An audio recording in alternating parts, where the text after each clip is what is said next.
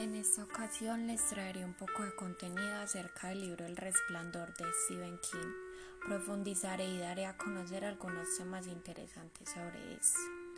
Comenzaremos con las hipnosis del libro.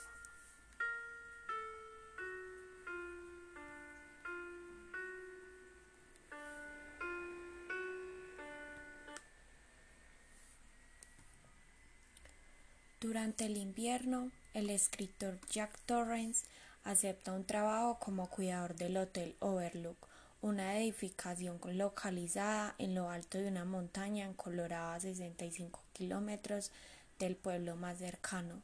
Se convierte en un edificio completamente aislado cuando la nieve cubre los caminos, por lo que permanece cerrado de noviembre a mayo. Pero antes de iniciar sus labores, el director del hotel advierte a Jack que el aislamiento podría ser peligroso, pues el cuidador anterior enloqueció y mató a su familia debido a la presión de la soledad. A pesar de eso, Jack decide tomar el trabajo y aprovechar su estancia en ese hotel, junto a su esposa y a su hijo, para continuar escribiendo su novela.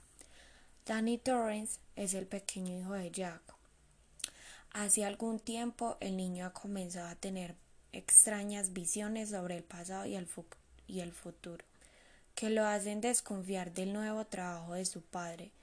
El problema es que el hotel queda aislado de todos los hoteles y para pasar invierno es algo complejo. Además el niño tiene un don, tiene visiones y es más, tiene un amigo imaginario y ve cosas a futuro, tienen lo que llaman el resplandor. Danny ve unos días antes de irse al hotel Overlook una palabra en el espejo del baño que dice Redrum, palabra que al revés es murder. Así que el libro ya empieza a desarrollarse a partir de que se mudan al hotel.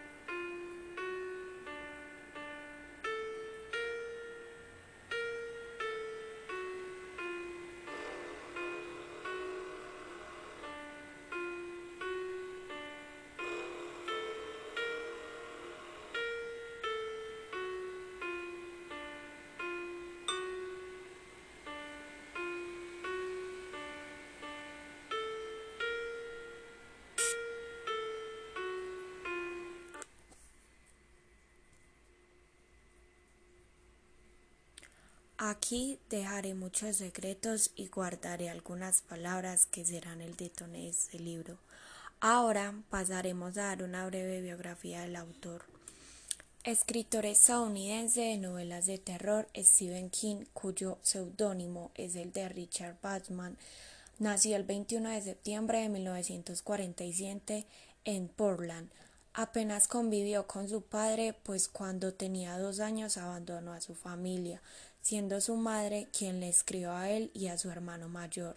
De niño presenció un trágico accidente, uno de sus amigos quedó atrapado en las vías del tren y fue arrollado por él mismo. Aunque se sospecha que este suceso es la inspiración de sus propias obras, el autor desecha esa idea alegando que su afición a ese género se debió más bien a la lectura de los libros de ficción y terror que una tía suya coleccionaba. King es autor de novelas de terror muy populares, muchas de las cuales se han llevado al cine con notable éxito. Empezó a escribir a temprana edad vendiendo sus cuentos a sus compañeros y enviando posteriormente sus relatos a periódicos.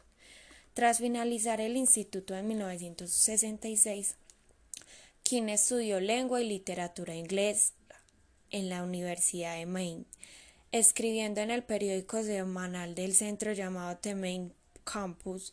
Allí conoció a su futura esposa, la escritora Tabitha Sprowns, con quien contrajo matrimonio en 1971 y con la que se fue a residir a Bangor, localidad también situada en el estado de Norteamérica de Maine. King terminó su carrera en el año 1970. En esta etapa universitaria continuó escribiendo relatos y se implicó en posturas políticas protestando contra la guerra del Vietnam. Ante la imposibilidad de dedicarse de lleno a la literatura, Steven tuvo que trabajar durante un tiempo en diversos oficios, entre ellos lavandero, hasta que finalmente fue admitido como profesor en la Hatman Public High School. Pasaré entonces a dar un pequeño contenido acerca de algunos contextos que referí con el libro cuando lo leí. En esta obra pude encontrar contextos matemáticos y físicos que lo relacioné directamente con estas áreas. Es decir, hay páginas donde hallé conceptos matemáticos como por ejemplo algunos números como 2, 3, también conceptos geométricos como cuadrado, rectángulo y varias palabras involucradas en la física, como algunas unidades de medición, horas, segundos, reglas, centímetros, etc. Dejando atrás un poco el tema del contenido del libro y finalizando este podcast, respondería a una pregunta muy precisa que me han hecho muchas compañeras. ¿Crees que otras personas deberían leer este libro? Claro que sí deberían leerlo, es demasiado emocionante y algo tensionante.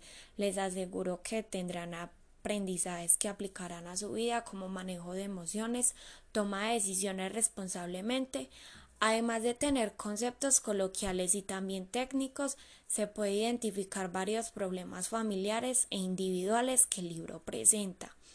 El libro generalmente es terrorífico, muy recomendado para leer en ambientes cálidos, tranquilos y donde puedas dejar volar tu imaginación. Allí encontrarás muchas escenas de suspenso que te harán con miles de enigmas en tu cabeza.